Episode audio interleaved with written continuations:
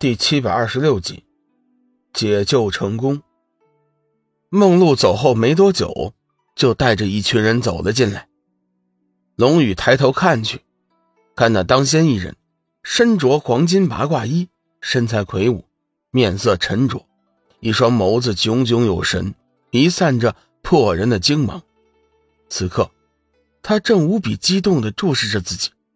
此人正是养育龙宇长大。又教他道法符咒的玄冥子，玉皇真人。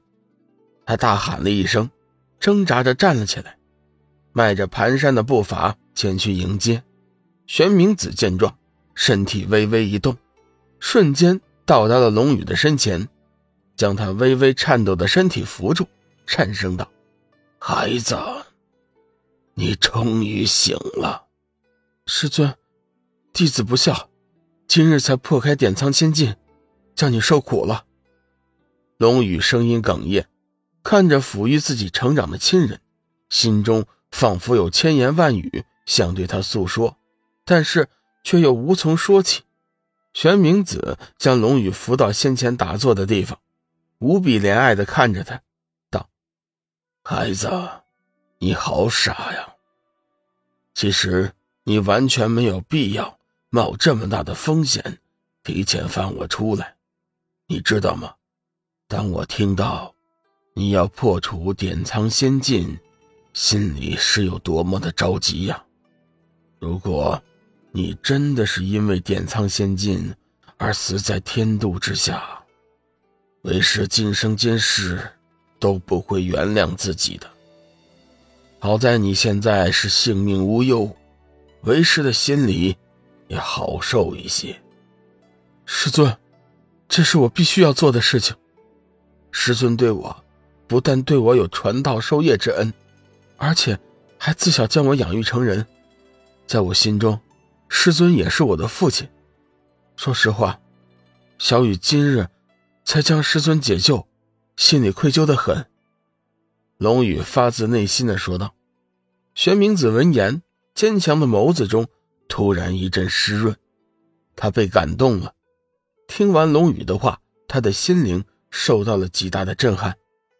谁说男儿不流泪，只因未到伤心处。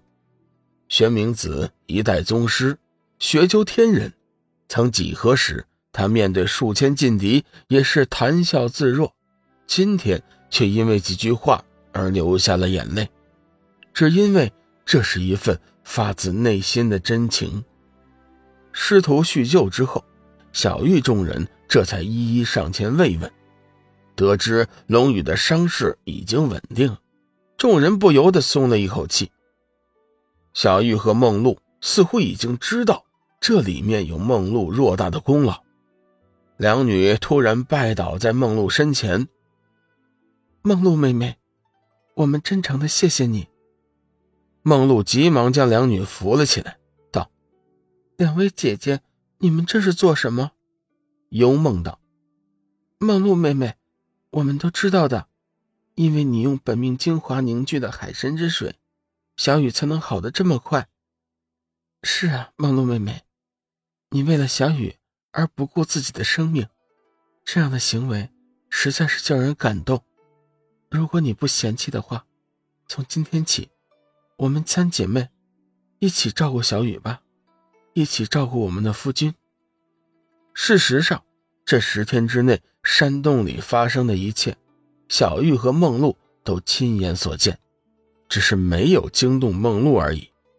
梦露闻言又喜又羞，喜的是小玉和幽梦当着这么多人的面，大胆的承认了自己的地位；羞的是。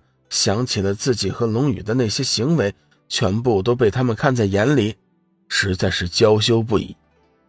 龙宇这时也才知道，感情自己和梦露的激情戏，全被两位老婆大人看在了眼里，真是郁闷无比。寒暄之后，玄冥子嘱咐道：“孩子，你现在的身体状况虽然已经稳定，但是还不能说是。”脱离了危险，从今天起，你便在此修炼吧。小玉他们负责你的安全护法。龙宇点头道：“嗯，徒儿也有这个打算。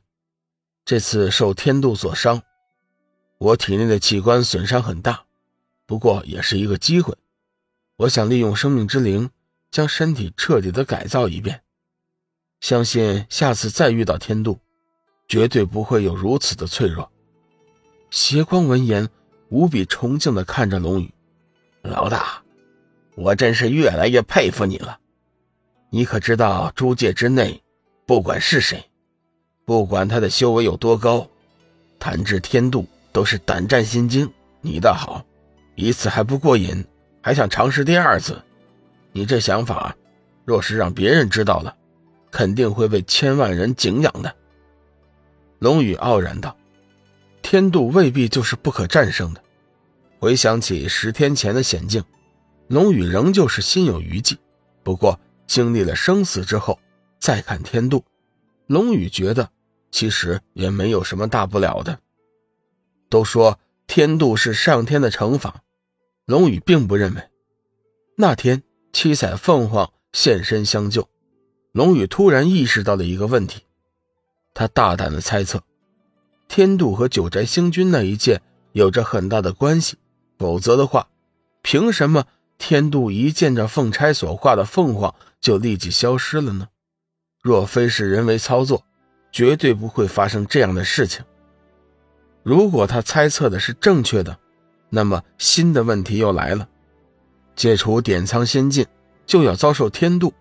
显然，这仙境也和他们有关。师尊不过是一名修真，怎会引起他们大动干戈？龙宇记得。